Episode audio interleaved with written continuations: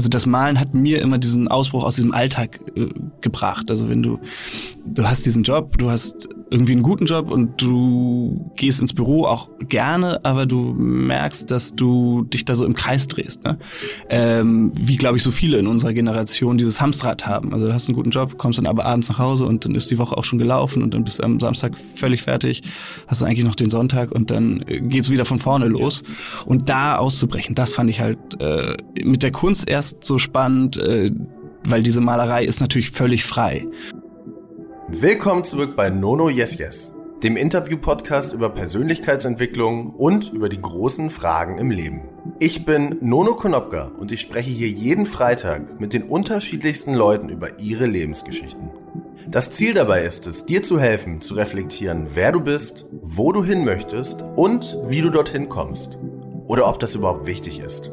Also noch einmal, schön, dass du hier bist und schön, dass du dir die Zeit nimmst zuzuhören. Und noch eine Bitte. Lasst uns in der nächsten Zeit alle gemeinsam tun, was auch immer wir können, um die besonders Gefährdeten unter uns zu schützen. Ich für meinen Teil bleibe zu Hause, halte mich an die Empfehlungen und ich würde mir wünschen, dass ihr es auch tut. Danke und bleibt gesund.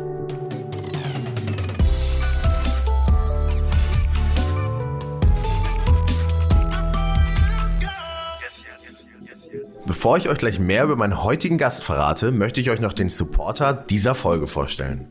Das ist Brain Effect. Brain Effect wurde von dem ehemaligen Leistungssportler Fabian Völsch gegründet und verfolgt die Mission, dass Menschen gesünder leben und in fordernden Phasen einen klaren Kopf behalten können. Wie in meinem Podcast geht es auch hier um die unterschiedlichen Lebensbereiche rund um Arbeit, Entspannung und Sport und in jedem Bereich gibt es das passende Performance Food, um die eigene Leistungsfähigkeit zu erhöhen.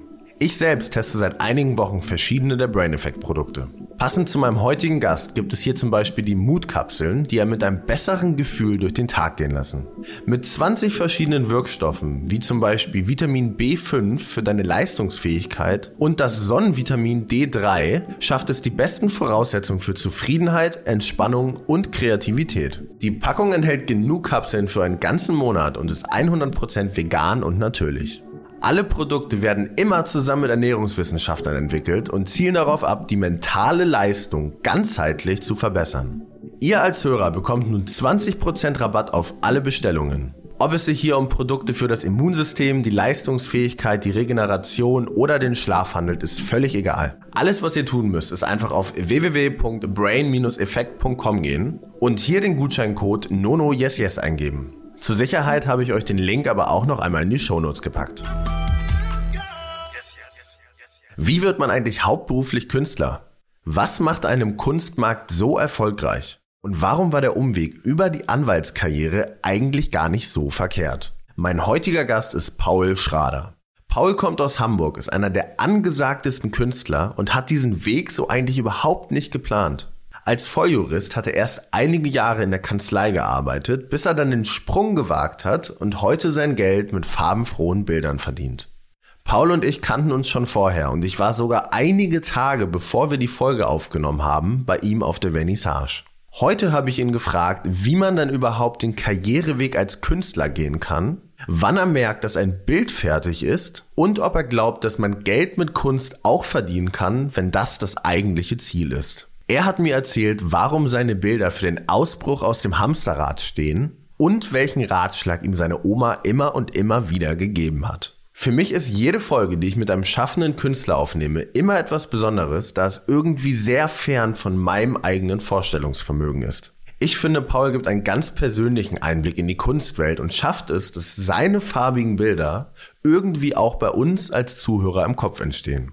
Ich glaube, dass wahrscheinlich gerade diese Folge das ist, was wir in diesen grauen Zeiten brauchen. Vielleicht habt ihr ja auch Lust, einfach mal etwas zu malen, wenn ihr fertig seid mit dieser Folge. Falls ihr das macht, ladet doch einfach eine Story hoch, markiert mich und Paul und wir freuen uns auf einige bunte Bilder in dieser komischen Zeit. Jetzt aber viel Spaß mit Paul Schrader.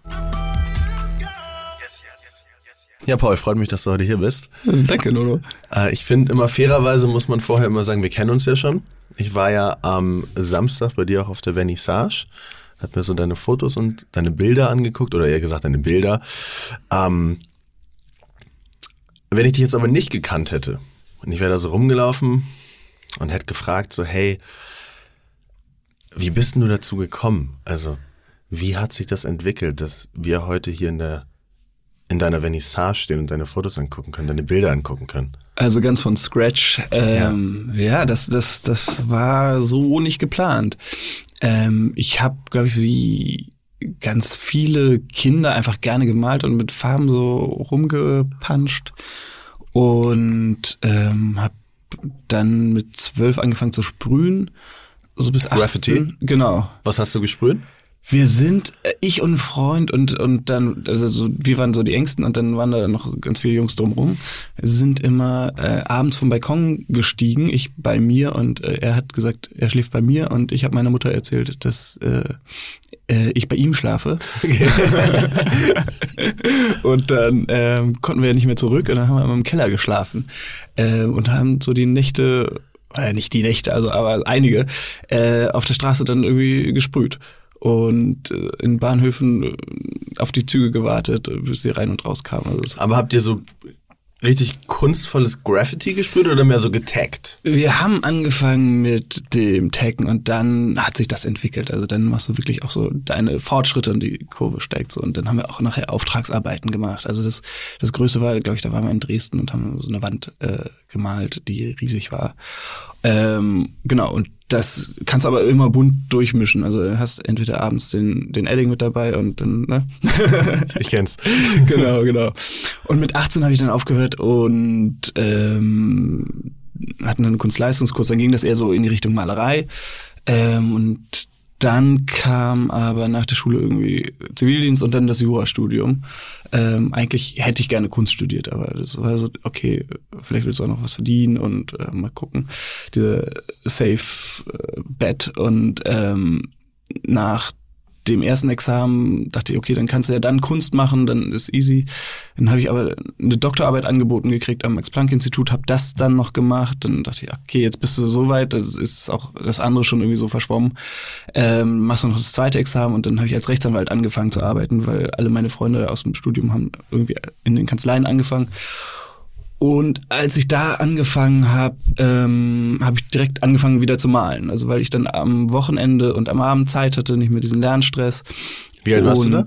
Ähm, also du warst quasi fertig. Anfang mit, 30 so. Du warst quasi promoviert. Genau. Hast angefangen als Volljurist in der Kanzlei. Genau. Und hast nebenher gemalt. Hab nebenher eigentlich nur für mich, so um so ein bisschen aus diesem Alltag auszubrechen, ähm, gemalt. Und ähm, da ohne irgendeinen Gedanken. Und dann kam ein Freund und sagte, finde ich cool, kann ich das haben? Und dann meinte ich, ja, klar, hier schenke ich dir. Und dann kam der zweite und der dritte und beim dritten meinte ich so, ja, also Jungs, ich wollte eigentlich nur für mich so ein bisschen und ähm, sagte, ja, pass auf, ähm, finde ich geil, ich habe keine Ahnung, äh, was willst du dafür haben? Ich gebe dir 500 Euro. Ich so, yes, strike. okay. und dann kam relativ schnell die erste Galeristin, die sagte, finde ich cool, die habe ich irgendwie äh, kennengelernt auf einer Vernissage. Und die kam bei mir vorbei und sagte, ja, wie schnell kannst du eine Ausstellung vorbereiten? Und die war dann so erfolgreich, dass sie ausverkauft war und das hat dann so ein bisschen so den Start gegeben. Aber auch da habe ich noch lange nicht gedacht, dass ich das mal irgendwie mache, ähm, sondern das war eher so, dass das ein netter Zufall war. Das hat mega Spaß gemacht und ähm, dachte, ja gut, dann ist das jetzt mal eine so eine Ausstellung gewesen und dann ist es aber immer mehr geworden und ich habe einfach dann reduziert bei der Arbeit, weniger gearbeitet und ähm, mehr gemalt, am Wochenende gemalt, ähm, hatte ich irgendwann freitags frei, Freitag auch noch gemalt und dann bis es dann irgendwann ging in die Mittagspause, irgendwelche Meetings und vor der Arbeit und nach der Arbeit und dann hat es einfach nicht mehr geklappt, dann waren es irgendwie so zwei Fulltime-Jobs ähm, und ich mich dann entschieden habe, okay, ich kündige und mache das nur noch. Und dann ging es erst richtig los. Und wann war das? Jetzt bist du 38? Jetzt bin ich 38, danke. Äh, das war vor, äh, so am, im Winter habe ich mich entschieden, also letzte Weihnachten, so genau vor einem Jahr. Äh, und habe dann im Frühjahr aufgehört. Und wie war, war das für dich? Also hattest du Angst vor dem Step? Krass, ja, ja. Ich habe ein oder zwei Jahre eigentlich darüber nachgedacht, weil du hast ja einen sicheren Job und ähm, das ist ja irgendwie auch viel wert, ne? Ähm, und den verlässt du dann für was mega unsicheres. Aber ähm, ich glaube, manchmal muss man sich dann auch trauen, so zu springen und und und äh, so ein bisschen auch seinem Herz zu folgen. Das habe ich damals halt nicht gemacht, als ich Jura studiert habe anstatt Kunst. Äh, da habe ich irgendwie die andere Option gewählt und vielleicht wollte ich das auch wieder gut machen oder. Ich weiß es nicht. Ähm, aber was ich ganz interessant fand, eigentlich diesen diesen Ausbruch, der also das Malen hat mir immer diesen Ausbruch aus diesem Alltag äh, gebracht. Also wenn du, du hast diesen Job, du hast irgendwie einen guten Job und du gehst ins Büro auch gerne, aber du merkst, dass du dich da so im Kreis drehst. Ne? Ähm, wie, glaube ich, so viele in unserer Generation dieses Hamsterrad haben. Also du hast einen guten Job, kommst dann aber abends nach Hause und dann ist die Woche auch schon gelaufen und dann bist du am Samstag völlig fertig, hast du eigentlich noch den Sonntag und dann äh, geht's wieder von vorne los. Ja. Und da auszubrechen, das fand ich halt äh, mit der Kunst erst so spannend. Äh, weil diese Malerei ist natürlich völlig frei. Und du hast im Gegensatz als zu, zu der Arbeit als Rechtsanwalt, wo du wirklich in deinen Schemata so gefangen bist, du machst da kleine AGBs, irgendwie Verträge oder das muss halt alles ganz genau sein. Und dann hast du auf der anderen Seite diese Freiheit und äh, diese Farben, die explodieren und du kannst alles machen, was du willst. Da gibt's kein richtig und kein falsch. Und das ist ja gerade bei der Abstraktmalerei so, dass du oder die, die Pioniere haben da eigentlich die Grenzen von dem, wie malt man realistisch und die alten Meister mit den Ölgemälden, diese Riesenschinken, äh, die eigentlich Kinofilme damals waren, wo Geschichten erzählt werden.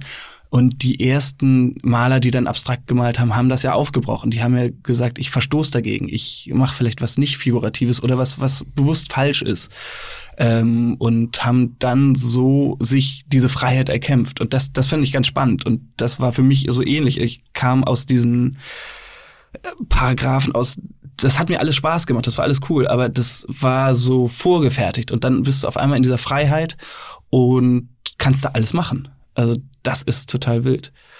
Und das war dann eigentlich fortgesetzt, äh, diese Kündigung und ja, sich selber zu entscheiden, ich bin jetzt selbstständig und bin natürlich total verletzlich, weil irgendwie kein Geld mehr, äh, so monatliches Einkommen ist ja irgendwie ganz cool. Ja. Ähm, nichts sicheres mehr, aber dafür alle Möglichkeiten. Und das ist irgendwie, ja, mega. Also ich kann es immer noch gar nicht so richtig fassen. Das glaube ich. Es ist ja auch wahnsinnig viel passiert jetzt, vor allem, wenn du sagst, so das letzte Jahr. Ich meine, ich kenne dich jetzt vielleicht noch nicht, noch nicht mal ein Jahr und guck mir das so an, was alles passiert um deine Bilder rum, die ich wahnsinnig schön finde übrigens. Ähm, glaubst du, du wärst, ich nenne es jetzt einfach mal, erfolgreicher Maler geworden, wenn du zur Kunsthochschule gegangen wärst? Oder glaubst du, du brauchtest diesen Umweg? Also ich weiß es nicht. Das frage ich mich auch oft, weil ähm, ich habe so den Eindruck, dass es diese Kunstkarrieren so gibt. Ähm, entweder du brauchst kein Geld, weil die, deine Familie das finanziert und die irgendwie, das ist so, dass du nicht arbeiten musst. Äh, das ist, glaube ich, eher selten, aber gibt's bestimmt auch. Oder du bist mit ganz, ganz wenig ähm, auch glücklich und lebst so das Leben für die Kunst, äh, sozusagen diese, ja, also das absolute Leiden für die Kunst. Ähm, und dann gibt's vielleicht den dritten Weg, dass du arbeitest, machst irgendwie was anderes und finanzierst dir das und kannst dann dadurch malen. Und so war das bei mir. Also so ein Zwischending. Ähm, und also mich haben natürlich auch immer andere Sachen noch interessiert. Also ich habe dieses Jurastudium gehasst, das war furchtbar. Aber es war trotzdem ein gutes Studium, wenn du so im Rückblick guckst. Da hast du wahnsinnig viel gelernt und das war auch interessant und, und, und hat Spaß gemacht. Aber also hinterher hat es Spaß gemacht. In der Retrospektive. Ja, und es war auf jeden Fall gut, äh, weil du, wenn du eine Doktorarbeit schreibst, du bist in so einem Thema drin, du kramst dich da so richtig rein und das, das ist schon cool. Du bist in so einem Tunnel. Ähm, so ein bisschen wieder bei der Malerei auch. Du kommst dann in so einen Tunnel und dann ist egal, was passiert um dich herum, du bist so fokussiert. Das ist bei mir immer so. Ähm, und dann, äh, genau, dann entsteht da irgendwie so was ganz, ganz Schönes da draus. Wenn du jetzt sozusagen zurückgehen könntest, wann hast du Abi gemacht? Also wann hast du angefangen, Jura zu stehen? 19, 18? 2001 habe ich Abi gemacht, dann Zivildienst 18, ja, und dann habe ich so 2003, glaube ich, angefangen. Also vor 16 Jahren sprichst du mit 22. ähm, wenn du so zurückgehen könntest zu dieser Zeit und du hättest so, keine Ahnung, drei, vier Minuten und könntest dir selber was sagen, so hey, yo Paul, ich bin's auch Paul, äh, ich spreche heute zu dir. Und, ja, würde ich auf jeden Fall sagen, mach es, komm, scheiß drauf, scheiß auf, auf das, was vernünftig ist auf den ersten Blick, sondern ähm, wag das. Also weil du kannst ja, wenn du kein Risiko gehst, auch nie was gewinnen. Das, das ist ja so.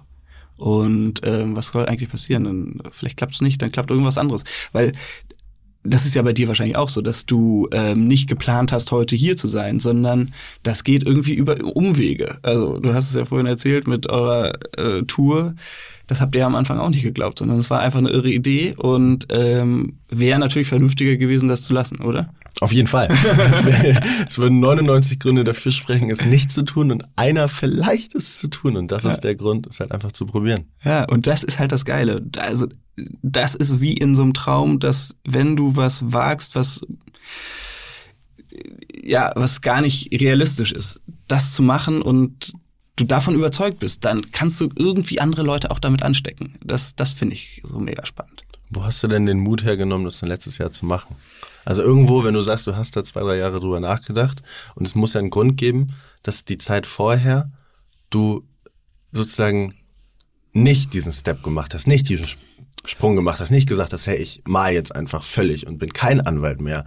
Und dann aber letztes Jahr gesagt hast, hey, jetzt mache ich's. Jetzt bin ich Maler, kein Anwalt mehr. Einfach diese Sicherheit, die einen so verleitet, faul zu werden. Ne? Also diese Sicherheit von dem normalen Job, dem normalen monatlichen Einkommen irgendwie, das loszulassen, ist wahnsinnig schwer, finde ich. Und was aber einen dann dazu gebracht hat, ich war sechseinhalb Jahre in, in demselben Büro, mehr oder weniger, habe aus demselben Fenster geguckt, das war alles super schön im 20. Stock und äh, alles cool, aber ich dachte irgendwie, da draußen ist noch ein bisschen mehr, ich will das mal sehen. Und ich will am Dienstagvormittag selber entscheiden, wo ich bin. Ich will nicht so festgefahren sein. Und ich hatte total Angst, dass mir Dienstagvormittag langweilig ist, weil vielleicht alle anderen irgendwie im Büro sitzen und keine Zeit haben, wenn ich da anrufe und sage, hey, wollen wir chillen oder so? Bist du irre? ähm, und ich habe mich noch keine Sekunde gelangweilt. Noch keine einzige. Und das ist so cool. Also, weil das hätte ich nie gedacht. Ähm, ich weiß gar nicht, was ich so die nächste Woche mache, aber die, der Kalender bei mir fühlt sich immer so innerhalb der Woche für die nächste Woche. Und dann schaut mal weiter. Also keine Ahnung, was im Februar kommt oder im März, aber ähm, es ist jeden Tag eigentlich irgendwas los und das ist geil. Bist du gerne alleine? Total. Also darum, ich liebe es, im Atelier zu stehen und da allein zu sein. Und ganz viele Leute wollen immer da filmen und ich sage immer, ja, das ist wäre ja toll, aber irgendwie ich da hast du als Künstler so eine schöne Schutzschicht, weil du ja eigentlich das Werk dann präsentierst und ähm, nicht dich selbst. Also du kannst immer irgendwie was davor schieben. Und ich bin total introvertiert. Darum male ich so gerne, weil da kannst du irgendwie dich öffnen und, und da bist du aber trotzdem alleine und dann zeigst du das Werk vor einem großen Publikum. Also ich weiß nicht, wie viele Leute jetzt da waren auf der Vernissage, aber bestimmt 800 Leute, würde ich sagen, so im Durchlauf. Und das tut dann gar nicht mehr so weh. Also, aber ich könnte zum Beispiel nie auf der Bühne singen oder sowas, weil mich dann Leute so direkt sehen. Das, das wäre mir viel zu persönlich. Und so kannst du immer noch so einen kleinen Schutzschirm davor schieben. Das ist auch der Grund, also Paul Schrader ist ein Künstlername. Genau. Wie ist dein richtiger Name? Ach, das darfst du nicht sagen, das darfst du ihr nicht verraten. Okay, schneiden wir raus. Können wir rausschneiden. Nein, das ist ja, weiß ja jeder, dass das ein Künstlername ist. Aber, Aber ist das der Grund? Zum, das hat sich so ergeben. Das hat, also das ist eigentlich ganz cool, dass das so ist, dass auch mein Klingelschild ein anderes ist. Ähm, und ähm, ich habe ja als Anwalt gearbeitet, war da auf der Website und wollte das nicht vermischen, dass man sozusagen über äh, Paul Schrader dann einen Anwalt findet und einen Künstler. Dann habe ich gesagt, okay, ich nehme das Paul ist mein erster Name und Schrader ist der Nachname äh, von meinem Vater und habe die dann sozusagen so zusammengetan. Das ist jetzt nicht ausgedacht, sondern nur zusammengeschoben, irgendwie was da schon da war. Ähm, und das war aber trotzdem ganz cool, um auch da nochmal so eine, so ein bisschen so eine Schutzschicht zu haben, um halt das ganz Persönliche zu, mir ein bisschen zu schützen. Wir haben ja gerade, als wir noch draußen saßen, einen Kaffee getrunken haben, haben wir darüber gesprochen, wie es halt ist als Künstler, ob man jetzt schreibt oder malt, dass man sich ja eigentlich oft nackt auszieht. Also man präsentiert sich ja. Ja. Und ich glaube vor allem dieser Moment, wo du dann damals deine erste Ausstellung gemacht hast, deine erste Vernissage, war das nicht ultra krass für dich, sozusagen, hey, das sind meine Werke, das bin ja auch irgendwo ich und kommt her und schaut euch das an. Total. Aber das krasseste war wirklich noch ein Schritt vorher. Ich hatte das erste Bild und fand das mega cool und war so Samstagmorgens irgendwie, äh, saß da noch so im Bett und äh, Sonne hat geschienen. Ich dachte, okay, ich schick das mal irgendwie an einen Freund und guck mal, was der sagt. Und dann habe ich das an einen Freund geschickt, äh, irgendwie über WhatsApp und habe dann das an so vielleicht 20, nicht Freunde, sondern so Bekannte, engere Bekannte ja. geschickt. Und als ich das dann abgeschickt hatte, dachte ich so, oh Gott, scheiße. Und was kommt jetzt zurück? Und ähm, habe ich das mich vielleicht so ein bisschen weit aus dem Fenster gelehnt. Und das war ganz cool, weil die Reaktionen waren alle positiv. Also es war, da hat niemand gesagt, was soll der Scheiß, äh, warum schickst du mir das und sieht doch kacke aus, sondern das waren alles positive Reaktionen und das war so der, der erste Moment, wo ich mich sozusagen damit so rausgetraut habe. Ähm, weil das macht man ja normalerweise gar nicht. Ne? Und dann glaube ich, habe ich irgendwann das mal bei Instagram reingestellt und mir so ein, so ein, wie nennt man das, ein Kanal gemacht oder ein Profil angelegt. Ja. Ähm, und dann ging das schon ganz gut. Aber als die Bilder dann wirklich das erste Mal hingen, ähm, das war, das war krass. Ähm, da waren, glaube ich, das war bei mir zu Hause noch. Da kamen vielleicht 130 Leute und ich kannte, kannte eigentlich alle. und vielleicht so zehn nicht. Und, und ja. jetzt ist das komplett umgedreht dass ganz viele Leute da sind. Ich habe auch ein schlechtes Gedächtnis. Ich kann mir immer so Namen und Gesichter nicht merken. Ähm, darum kommen schon mehr, aber ich weiß dann nicht. Hey, und ich denke, hm, wer bist du? Aber das sage ich natürlich nicht. Dann versucht man das zu überspielen. Ähm, aber das sind jetzt schon also das hat sich so umgedreht, dieses Verhältnis von Leuten, die, die kommen und, und äh, die, äh, die ich nicht kenne mehr. Also weil dieser feste Freundeskreis, der wird ja nicht größer. Das ist irgendwie ganz witzig. Und wenn du jetzt nicht malen würdest, glaubst du, du würdest dich dann irgendwie in einer anderen Form ausdrücken müssen, um diese Balance zu schaffen für so einen Alltag? Also angenommen, du würdest jetzt weiter als Anwalt arbeiten.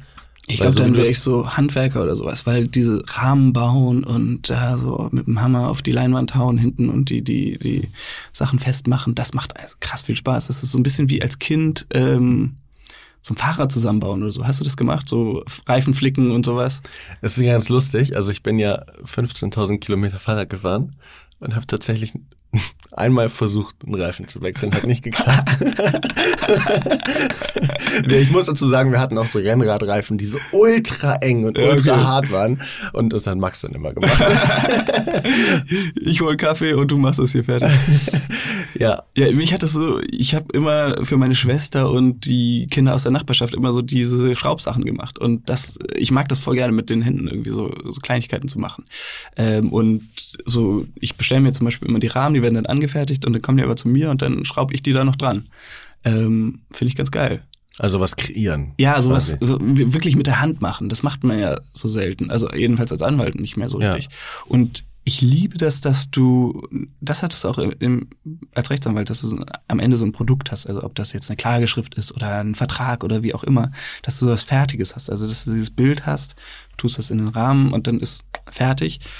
Und dann kannst du ja diesen Rahmen noch viel krasser erweitern. Also dann machst du halt eine Ausstellung oder du machst ein Buch oder du, ja, du machst, bleiben wir mal bei der Ausstellung. Also du machst eine Ausstellung, lädst du Leute ein, dann denkst du, okay, die müssen alle was trinken, damit die Stimmung gut wird. Dann guckst du, wie mache ich die Bar, was brauche ich eigentlich noch, ähm, Gästeliste, vielleicht ein bisschen Musik, damit du äh, eine Stimmung kreierst. Und so kriegst du die Bilder eigentlich aufgeladen mit äh, ja, einer Stimmung, die die Leute erleben. Darum mache ich das auch immer nur auf so zwei, drei Tage, damit du nicht am Mittwoch Nachmittag alleine in so eine Galerie kommst und dann die Bilder siehst und äh, da ist gar nichts los. Das, das finde ich immer so langweilig. Und so kam eigentlich auch die Idee, dieses Format zu machen, was wir jetzt gemacht haben, ähm, weil ich im Sommer 2016 in London war mit der Kanzlei da in relativ vielen Ausstellungen und zwar immer ein bisschen langweilig und so steif, ähm, dass du in Galerie kamst, hast du ein Glas Champagner gekriegt und dann haben wir alle nur so getuschelt und die Kunst war so wenig zugänglich. Die hing da schon, du konntest es angucken, aber du konntest es irgendwie nicht so richtig erleben. Ich dachte irgendwie, das kann man so ein bisschen aufbrechen, dass du vor allem junge Leute ähm, einlädst, so einen Zugang dazu zu haben, weil Kunst muss man ja gar nicht kaufen. Äh, das ist ja eigentlich dafür da, zu betrachten. Also das ist natürlich schön, wenn du das Bild dann mitnimmst nach Hause, aber grundsätzlich ist es ja dafür da, dass du die Kunst erlebst und anschaust und die eben zugänglich machst und äh, aus dem Atelier raus in, in eine Ausstellung bringst. Und das fand ich so cool, wenn du 80 Prozent junge Leute einlädst, die eine Riesenstimmung machen und dann zieht das die Älteren auch an und, und die fühlen sich pudelwohl da. Also im Prinzip ist dieses, dieses System aus dem, oder was ist System, das hört sich so blöd an, aber wie im Nachtleben auch, dass einfach ja, junge Leute und ja. dann gehen die Alten auch gern hin. Gibt es denn so eine, also ich, ich kann mir das schwierig vorstellen, wenn du jetzt ein Bild malst, setzt dich hin, sagst, ja, heute, heute male ich ein neues Bild. Gibt es eine Art Stimmung, die du dann erzeugen möchtest? Also wenn du dich hinsetzt ist es dann so, dass du denkst, das Bild soll dann später beim Betrachter irgendwas Bestimmtes ausdrücken? Ist ja sehr, sehr schwer greifbar, mhm. vor allem für Leute, die jetzt keine Künstler sind. Also was mich immer also, fasziniert hat, und ich versuche das nur aus meiner Perspektive zu machen, weil ich mir das gar nicht anmaßen kann. Und das hatten wir ja vorhin auch besprochen beim Schreiben. Wenn du schreibst, dann kannst du nur aus deiner Sicht schreiben. Du kannst nicht versuchen zu schreiben, um irgendjemandem zu gefallen und, und das so filtern, ne? sondern ich glaube, es ist so, dass du da schreibst, was du willst und dann gefällt es Leuten oder nicht. Und ähm, bei der Kunst ist es, glaube ich, dasselbe. Also ich, mich haben immer Bilder fasziniert auf Messen oder in Museen oder in Galerien, wo ich vorbeigegangen bin und stehen geblieben bin und gecatcht war. Und ich wollte eigentlich nie eine Erklärung zu dem Bild, sondern ich wollte das betrachten und dann wow sagen. Und dieses, diese Verbindung, du bleibst vor dem Bild stehen und starrst es an und hast so wie magnetisch. Ähm, und das versuche ich eigentlich nur mit mir und dem Bild zu machen, dass das bei mir passiert, wenn ich auf mein eigenes Bild gucke. Und darum hätte ich das am Anfang auch nie gedacht, dass das bei anderen funktioniert, ähm, dass dieses ja, diese, dieser kleine Moment, dieses sinnliche Erleben irgendwie passiert. Das, das ist alles, was ich will. Ähm, und in der Kunst gibt es ja so zwei Konzepte, das, das ähm, ja, konzeptionelle und das sinnliche, also diese beiden Schienen. Und dazwischen gibt es ganz, ganz viele Varianten. Ähm, und ich fand das Konzeptionelle nie so spannend, vielleicht weil ich Jura studiert habe und äh, dieses ganze Kleinteilige eh schon immer in meinem Alltag hatte. Also irgendwelche kniffligen, kleinsten rechtlichen Fragen, die so runtergebrochen sind, wirklich auf die letzte Ebene. Und ich fand es immer nicht so spannend, dieses Konzept, dass ein Künstler der Gesellschaft so einen Spiegel vorhalten will. Das ist immer, hm, interessiert mich jetzt nicht so. Ähm, was mich in, interessierte, war das Sinnliche, dieses, ja, so, du stehst davor und bist einfach weg. Puff. Wann merkst du denn, also wie merkst du, ob ein Bild fertig ist? Bist du Perfektionist? Das, ja, du hast es fertig, sagst, wow, boom, fertig, geil. Und dann musst du noch eine Woche oder zwei warten und guckst du dir wieder an und wieder und wieder und wieder und dann merkst du, manchmal fällt so ein Bild wieder so in sich zusammen und dann sagst du, okay, das ist doch noch nicht. Und ähm, der schwierige Schnitt oder Schritt ist ähm, zwischen ein Bild, was gut ist und was perfekt ist. Weil ein gutes Bild hast du relativ schnell, aber das ist noch nicht so toll. Also das ist in Ordnung. Und du willst ja aber diesen Mindblowing-Effekt haben und dann muss es schon wow sein. Ähm, und das ist dann so schwierig, weil dann hast du ein gutes Bild mit super Stellen teilweise und dann musst du vielleicht nochmal übermalen und malst dann die guten Stellen wieder über. Also das heißt, bei mir ist es so, ich habe ein Bild, dann das ist okay und dann gehe ich nochmal drüber und dann ist wieder scheiße. Und dann gehe ich nochmal drüber und nochmal und du hast so fünf Rückschritte, die richtig wehtun, weil du irgendwie was total falsch machst. Bis es dann im vielleicht sechsten Anlauf so klack macht und dann stimmt die Komposition, also die Farbe, die Komposition auf der Leinwand, wie, wie das wirkt, das ist alles so ganz kleinteilig, so ein bisschen wie so ein Rhythmus, der entweder so perfekt ist oder so ein bisschen hinkt. Mhm. Und wenn er da hinkt, dann denkst du, hm, da okay, über die Stelle kann man vielleicht hinwegsehen. Aber du musst eigentlich, um es perfekt zu machen, alles richtig hinkriegen. Und das, Bist du Perfektionist? Darf man das, darf Ja. man als Künstler überhaupt Perfektionist sein? Eigentlich nicht, oder? Ich glaube, also du musst so 90, 95 Prozent machen. Ich glaube, wenn du 100 machen willst, dann ein Freund macht das von mir und der wird nie fertig. Das ist, der behindert sich dann selber so ein bisschen. ähm, Ja, das muss diese 110 eigentlich soll das erreichen und das, das, da dauert es halt 100 Jahre und äh, das war früher schon im Kunstleistungskurs so, dass der nie fertig wurde mit einer Sache. Das war aber ganz tolle Details. Ich glaube, ja, so 90, 95 Prozent musst du machen. Du hast ja nie Kunst studiert. Nee. Du hast ja, haben wir ja schon besprochen, äh, Rechtswissenschaften studiert. Und hast es ja dann quasi einfach gemacht. Ja. Was würdest du denn, also ich glaube, es gibt ja wahnsinnig viele Leute, die irgendwas machen, was sie vielleicht nicht zu 110 Prozent erfüllt und wo sie irgendwo drin stecken und diesen, es aber einfach nicht hinkriegen, sage ich jetzt einfach mal, nicht hinkriegen, ist vielleicht ein bisschen hart ausgedrückt, was anderes zu machen. Was würdest du denen mit auf den Weg geben? Also würdest du sagen, Ich würde gucken, dass jeder hat ja irgendwas, was man wahnsinnig gerne macht. Und ich glaube, wenn man irgendwas wahnsinnig gerne macht, dann steckt man da auch eine Energie rein. Also wenn ich bis zwei im Studio stehe, ist das für mich ja keine Arbeit. Also das ist Arbeit, aber es ist irgendwie, fühlt sich nicht so an, wie bis zwei im Büro zu sitzen. Das fühlt sich ganz anders an. Ähm, das heißt, man setzt eine unfassbare Energie frei, die ja, die dann äh, irgendwie in diesem Resultat endet. Ähm, das kann natürlich auch gegen die Wand gehen. Ne? Wenn jetzt wenn keiner sich mehr für die Bilder interessiert, dann stehe ich da bis nachts um zwei im Studio. äh, völlig umsonst. Das, äh, aber nein, das, das ist das Risiko, was man hat, immer. Also du kriegst, glaube ich, kein, kein schönes Resultat, ohne ein Risiko zu gehen. Also das gibt's ja gar nicht. Das also fällt mir jetzt nichts ein. Ähm, und ich glaube, jeder, der so, euch hat ja auch auf der Tour da irgendwie was angetrieben, was äh, diese Energie freigesetzt hat. Das kannst ja keinem erzählen, dass man so eine Fahrradtour einfach so macht. Weil jeder sagt, das äh, kippe ich gleich um nach irgendwie äh, einem Zehntel oder so, ne? Ähm, und ich, das glaube ich schon, dass wenn man was gerne macht, wie jetzt ein Koch oder wer auch immer, ne? Rennfahrer, die, die machen das ja auch gerne und fahren da tausendmal um Kreis und versuchen da irgendwie so das Letzte rauszuholen. Ähm, dann, dann wird's gut. Oder dann hat's jedenfalls die Chance, gut zu werden. und wenn man nicht weiß, was man gerne macht, was macht man dann? Ja, dann bleibt man vielleicht noch mal auf der Suche und guck, ich weiß es nicht. Ich habe keine Ahnung. Ich habe keine Ahnung. Hast du, setzt du dir beim Malen Ziele? Also wenn du jetzt zum Beispiel, wir haben ja gerade ganz kurz das nächste Jahr angeschnitten, hast du dann so ein numerisches Ziel, wo du sagst, ich möchte dieses Jahr X Amount von Bildern malen? Nee, null, Oder null. Glaubst du, es das würde funktionieren, wenn man das machen würde? Nee, das, da- ich glaube, so rum funktioniert's nicht. Es funktioniert nur so, also es funktioniert nicht so, du kannst keine Bilder malen, um damit Geld zu verdienen. Äh, Das geht, glaube ich, nur andersrum. Du malst gerne Bilder und dann vers aus Versehen, das ist nie der Driver. Das ist so, das ist schön als Nebeneffekt, aber du malst Bilder, weil du Bilder malen willst. Und da hast du so einen Inner Drive, der du hast diese Leinwand und wenn ich mir mal sage, so ich will jetzt zwei Wochen keine Bilder malen, dann nach anderthalb ist so, äh, gibt's Farbe, wo gibt's eine Leinwand? Ähm, das machst du einfach, weil du das machen willst. Und zum Beispiel, ich mache auch keine Auftragsarbeiten, weil das einfach keinen Spaß macht, wenn jemand dir sagt, was du machen sollst. Sondern das muss eine weiße Leinwand sein. Ich hab richtig Bock immer.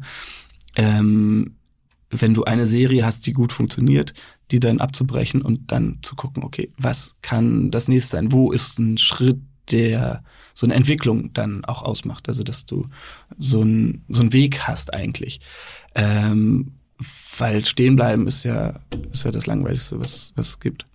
Und ähm, wenn da zehn Bilder innerhalb von einer Woche rausgeschießen, also so schnell bin ich nie, ich schaff so vielleicht 20 im Jahr. Aber dann, dann ist das cool, aber du kannst nicht andersrum sagen, ich will jetzt im Jahr 2020 irgendwie 100 Bilder machen und die alle verkaufen. Das, so funktioniert es, glaube ich, nicht. Was ist für dich Erfolg? Ähm, meine Oma hat immer gesagt, äh, musste eine Frau suchen und glücklich sein. ähm, nee, ich weiß es nicht. Das ist der Erfolg ist, glaube ich, das was. Ähm, das ist eine schwierige Frage. Jetzt hast du mich für hier aus dem Nimm dir Zeit, alles gut. Konzept gebracht. Ähm, ich glaube, wenn man tatsächlich aufwacht und Lust drauf hat, das zu machen, was man so am Tag vorhat. Also das irgendwie alte Jogginghose anziehen, sich ins Studio zu stellen und ähm, völlig so den Tag für sich vor sich hat und den auch benutzen kann. Das, das finde ich cool. Und so nach seinen eigenen Vorstellungen, ohne so eine zagte Terminplanung. Also würdest du dich selber als erfolgreich bezeichnen? Das ist ganz witzig. Ich glaube nicht. Nee, ich glaube, man bleibt immer dieses Kind, das man war, was so auf der Suche nach irgendwas ist. Das ändert sich ja irgendwie nicht. Man kommt ja nie irgendwo an. Also man ist ja nie fertig mit irgendwas. Was man, glaube ich, lernen muss, ist, dass man äh, die Zeit, die man jetzt hat, äh, noch ein bisschen bewusster wahrnimmt, dass das ähm, auch so bleibt, dass man nie irgendwo ankommen wird und dass man deshalb die Zeit, die man hat, äh, vielleicht auch noch an der einen oder anderen Stelle schöner gestalten muss, dass man nicht so durchrusht, äh, dass man ein bisschen weniger Termin macht und dafür sich mehr mit Freunden trifft. Und ähm, ich glaube, das Schönste ist, was man haben kann, mit Freunden und äh, Familie so an einem Tisch zu sitzen und so eine Zeit für sich zu haben, weil alles Materielle vergeht und das ist, ist auch nicht so wichtig. Aber dieses ähm, sich Zeit füreinander zu nehmen und nicht immer in so einer Hektik zu sein und gleich wieder weiter zu müssen und irgendwo anders hinzuwollen, mal zufrieden sein, wo man ist, das ist, glaube ich, Erfolg vielleicht. Oder Glück. Oder Glück. Glaubst du, es gibt einen Unterschied zwischen Glück und Erfüllung? Ja, Glück hat man ja immer so kurz nur, ne? Dann hat man das und dann geht's wieder so runter in dieser Kurve und dann passiert irgendwie, also das ist ja nie was Dauerhaftes, so ein Glücksgefühl. Das ist ja immer nur so, packst dir so Weihnachtsgeschenke aus als Kind und ist wow und dann ist irgendwie spielt man mit dem Zeug und dann landet es irgendwann in der Ecke, dann geht's wieder so runter. Ähm, aber das Coole ist ja auch, dass man immer weiß, es kommt irgendwas Geiles wieder. Also da bin ich ganz fest von überzeugt, dass irgendwie was Gutes und ich freue mich so drauf, weil man noch nicht weiß, was das ist. Ähm, diese Spannung, okay, jetzt gucken wir mal, was kommt. Und das, das wird schon gut. Es gibt, ich, kennst du bestimmt, Flow ist diese Theorie, diese Flow-Theorie, wie Kreativität entsteht. Ähm, ganz, ganz, ganz, ganz bekannte Studie. Und die haben es damals so gemacht, die haben auf einen, die hatten, glaube ich, 100 Probanden und die haben diese Probanden in gewissen Zeiten des Tages auf den Knopf drücken lassen. Und dann mussten sie sagen, also sie durften sich das nicht aussuchen, sondern sie haben dann quasi den Knopf, der vibriert, mussten draufdrücken, mussten sagen, wie glücklich sie gerade sind. Das ist geil. Was wäre es bei dir, wenn du jetzt den Knopf hättest? Das wäre. Skala von 1 bis, 1 bis 10? Jetzt im Moment 10. Also da bin ich immer noch so geflasht von der Ausstellung letzte Woche. Ähm, das ist noch so im drin. Und wenn ich jetzt zurückgehen würde, drei Jahre, Anwalt, Buzzer, Knopf, zack, war auch cool, aber da war man dann wieder so, weißt du, du bist im, das setzt sich sofort, du bist dann in der Schule, so in der ersten Klasse immer der Kleine und dann äh, bist du in der 13. und damals gab es noch 13. Und dann bist du der Große und dann im Studium wieder der Kleine. Und dann bist du am Ende, machst du Examen, Doktorarbeit, bist du wieder der Große und dann fängst du im Job an, wieder ganz unten. Und dann arbeitest du dich so langsam wieder hoch. Also so vor drei Jahren war schon ganz gut, da ähm, äh, war das in der Kanzlei schon ganz, ganz anständig, aber ähm, so, das meine ich mit diesem, man muss eigentlich mal von wo will man hin und so, das ist ja eigentlich egal, man ist ja schon da. Also mehr als das, was wir jetzt haben, wird, glaube ich, nicht kommen. Ähm, an Zufriedenheit, an ähm, wenn du jetzt zurückblickst, wenn du 80 bist und oder 90 und dann so im Sterben liegst vielleicht oder an dein Leben zurückdenkst, dann ist doch die Zeit, die wir jetzt haben, die geilste. Was, möcht, was möchtest du da mal machen? Also wenn du dich jetzt vorstellst, du bist 80, was machst du dann gerade? Da meine ich auf jeden Fall immer noch. Also heute Samstag, ja, 17 Uhr. Wo bist du? Irgendwo am Meer, sprich in, in die Wellen und äh, dann geht's an die Leinwand. Schön. Und in Deutschland oder woanders? Hast du schon mal woanders gewohnt? Äh, ich war in Rom drei Monate mit, äh, mit einer amerikanischen Kanzlei ähm, und habe da gearbeitet. Das war ganz witzig, weil die Römer, ich saß dann immer im Anzug in der Straßenbahn morgens und die wussten irgendwie, ein Italiener ist er nicht, aber konnten das auch nicht so richtig zuordnen, weil Turi war er auch nicht, hatte ja einen Anzug an und war da irgendwie alleine mit seinem Täschchen unterwegs. Das war mega schön. Also es hat Spaß gemacht. Was da ein bisschen doof war, weil ich eben alleine war und, und hatte zwei Italiener, mit denen ich eine, eine Wohngemeinschaft hatte. Aber man konnte das mit niemandem teilen. Also das ist, glaube ich, da komme ich wieder zurück zu meiner Oma, die sagt, so, eigentlich musst du dir die Frau deines Lebens suchen und mit der irgendwie glücklich sein. Das halt zu teilen, finde ich ganz cool, wenn man so Erlebnisse zu zweit hat. Oder mit Freunden, also sei es, also es muss ja nicht immer eine Beziehung sein, aber es, so, dass man sowas teilt. Das, das finde ich cool. Glück wird auch erst richtig real, wenn man es teilt. Es gibt diesen, ähm, ich habe mal eine Doku geguckt von Bergsteigern, die halt dann danach gefragt werden, wenn die zum Beispiel auf Mount Everest gehen, die sind oben auf dem Gipfel und wenn sie dann wieder unten sind, werden sie gefragt, ja, wie war es denn oben auf dem Gipfel? Und dann sagen sie, ja, ich war oben, war da, runtergeguckt, bin runtergegangen und hatte halt keine Emotionen. Und ja. erst wenn sie unten sind und dann diesen Moment erzählen, erst dann. Dann wird es eine Geschichte, ne? Und dann wird es eine Geschichte und dann teilen sie es mit Menschen und ja. dann wird's Glück, dann wird's sozusagen diese Erfahrung. Total, also bin ich, bin ich voll bei dir. Das ist, glaube ich, so, weil ähm, anders hast du das halt für dich erlebt und dann ist es so auch in deinem Kopf, das ist auch schön, aber äh, dann ja, um da so eine Erinnerung rauszubauen, musst du es vielleicht auch erzählen oder teilen. Die du dann, also die Erinnerung speicherst du dann ja und hast so wie so einen kleinen Schatz in deiner Schatzkammer.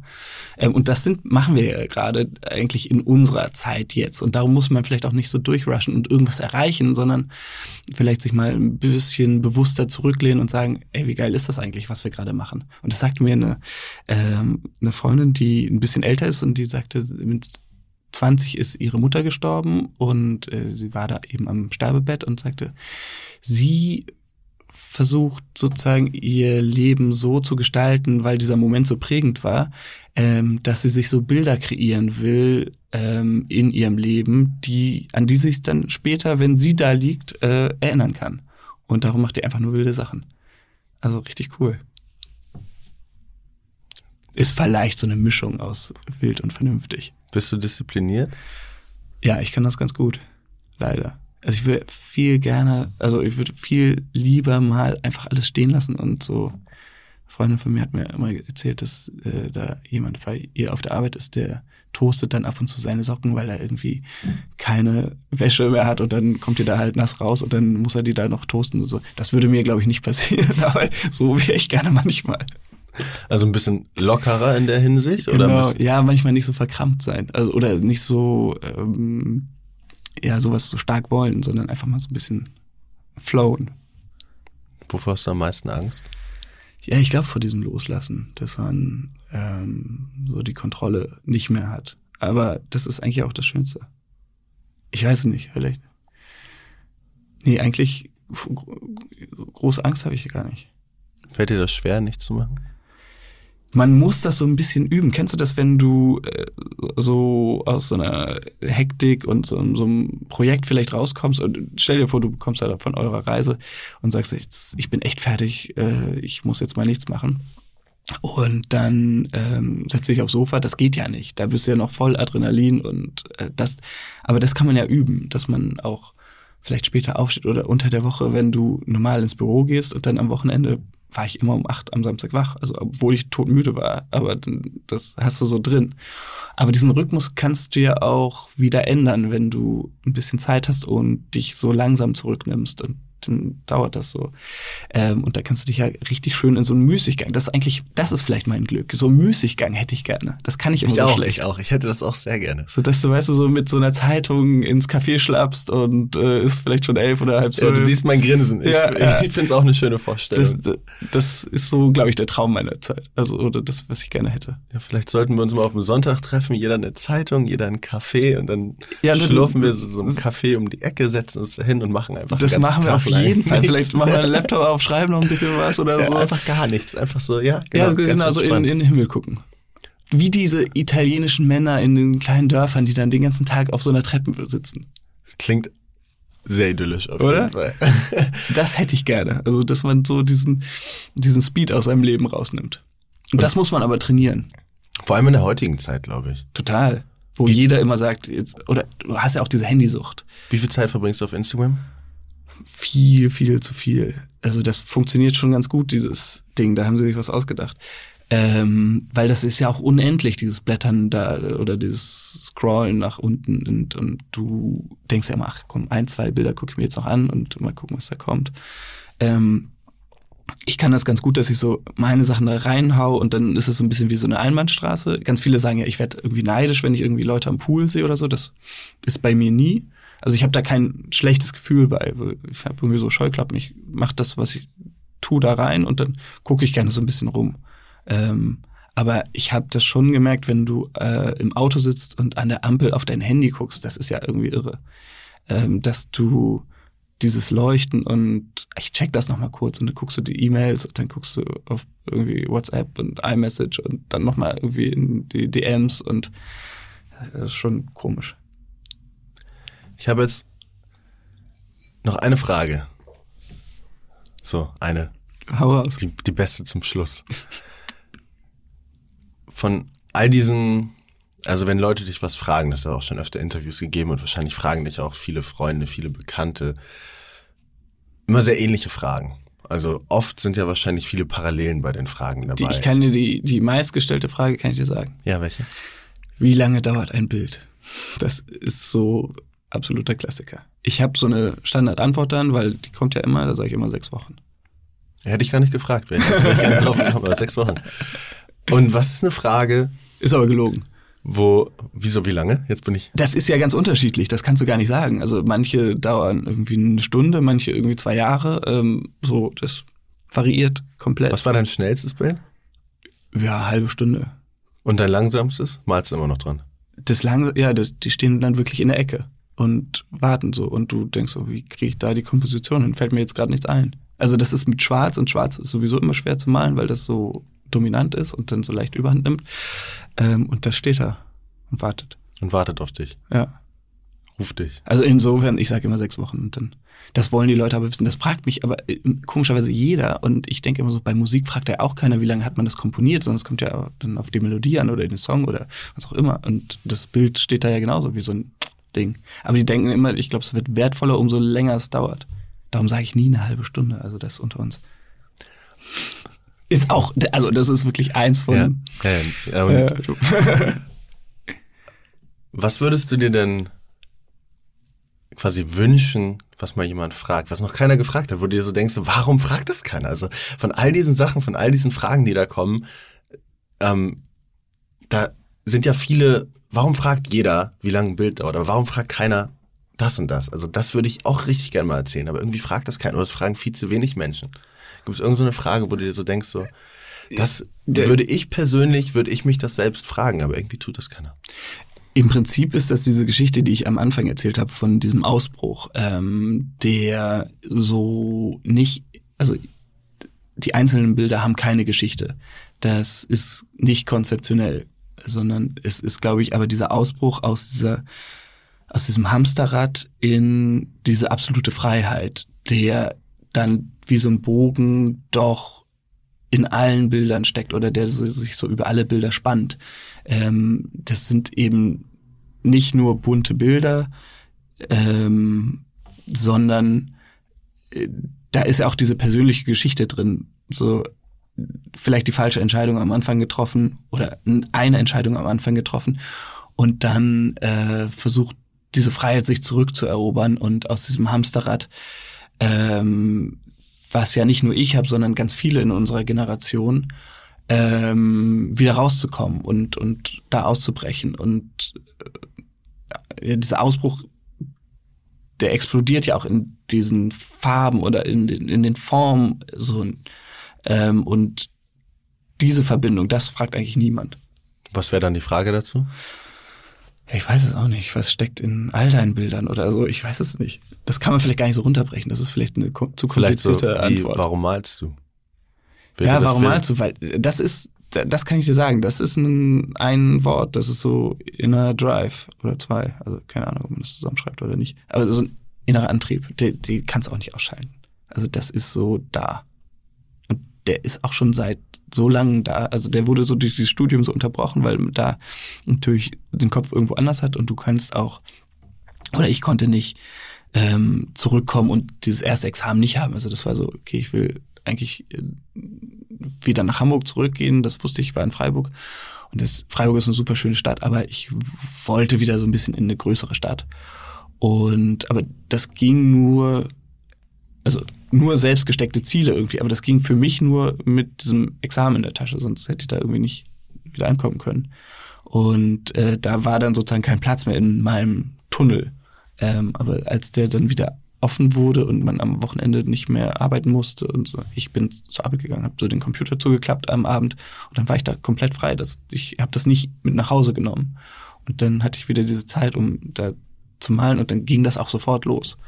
Ähm, also dieser Inner Drive ist, glaube ich, so der, ja, so ein Treiber. Also der Inner Drive, um deine Erlebnisse in einen, das, was wir gerade schon gemacht haben, den Bogen, den deine eigene Geschichte spannt, in deinen eigenen Werken wiederzugeben. Ja, das ist gar nicht, dass äh, ich da versuche, irgendwas wiederzugeben, sondern ich habe irgendwie so eine Farbwelt im Kopf, die ähm, jedes Mal anders ist und die ich dann irgendwie auf die Leinwand bringen will. Aber ich glaube doch trotzdem ist es so das große Thema, ähm, sich diese Freiheit zu erkämpfen. Und das fand ich so schön, ähm, weil das war mein Gedanke, der mir das so ermöglicht hat, dass kein Künstler ähm, ja als Künstler geboren ist. Also du kannst ja geboren werden und dein Vater hat eine Fabrik oder so und dann wirst du auch Fabrikant. Ähm, aber beim Künstler musst du dir das immer wieder von null, also du wirst sozusagen nackt geboren und äh, musst dir das von null erarbeiten. Ähm, und das, diese absolute Chancengleichheit finde ich so cool, dass das so fair ist ähm, und das eigentlich nur an dir liegt, was du da machst. Das, das finde ich geil. Schön, danke Paul. Spaß gemacht. Sehr gerne. Danke, dass du für die heutige Folge wieder hier warst, zugehört hast und Teil von dieser tollen Community bist. Jede Woche sitze ich hier mit den unterschiedlichsten Menschen, von Künstlern, Musikern und Unternehmern bis hin zu Sportlern und Entertainern und spreche mit ihnen über die Fragen, die wir uns alle stellen. Mein Ziel hierbei ist es, Licht ins Dunkel zu bringen, wozu man besser Ja und wozu man besser Nein sagen sollte, um ein gutes, erfülltes und für ein selbst erfolgreiches Leben zu führen. Natürlich mache ich Nono Yes Yes, um selbst zu lernen. Aber in erster Linie möchte ich dich motivieren und inspirieren, an dich selbst zu glauben. Wenn ich und mein Gast es in der heutigen Folge geschafft haben, würde ich mich wahnsinnig freuen, wenn du den Podcast mit deinen Freunden, mit deinen Kollegen oder mit jedem, von dem du denkst, dass er ihm oder ihr helfen kann, teilst und ihn bewertest. Zeit ist das Wertvollste, was wir haben und ich investiere so viel hiervon, um dir immer wieder gute, neue Inhalte zu liefern. Es würde mir wirklich die Welt bedeuten, wenn auch du dir ein paar Sekunden Zeit nimmst, schnell dein Handy zur Hand nimmst und mich in einer Bewertung auf iTunes oder Apple Podcast wissen lässt, was dir besonders gut gefallen hat. Danke und bis nächste Woche. Ich freue mich schon.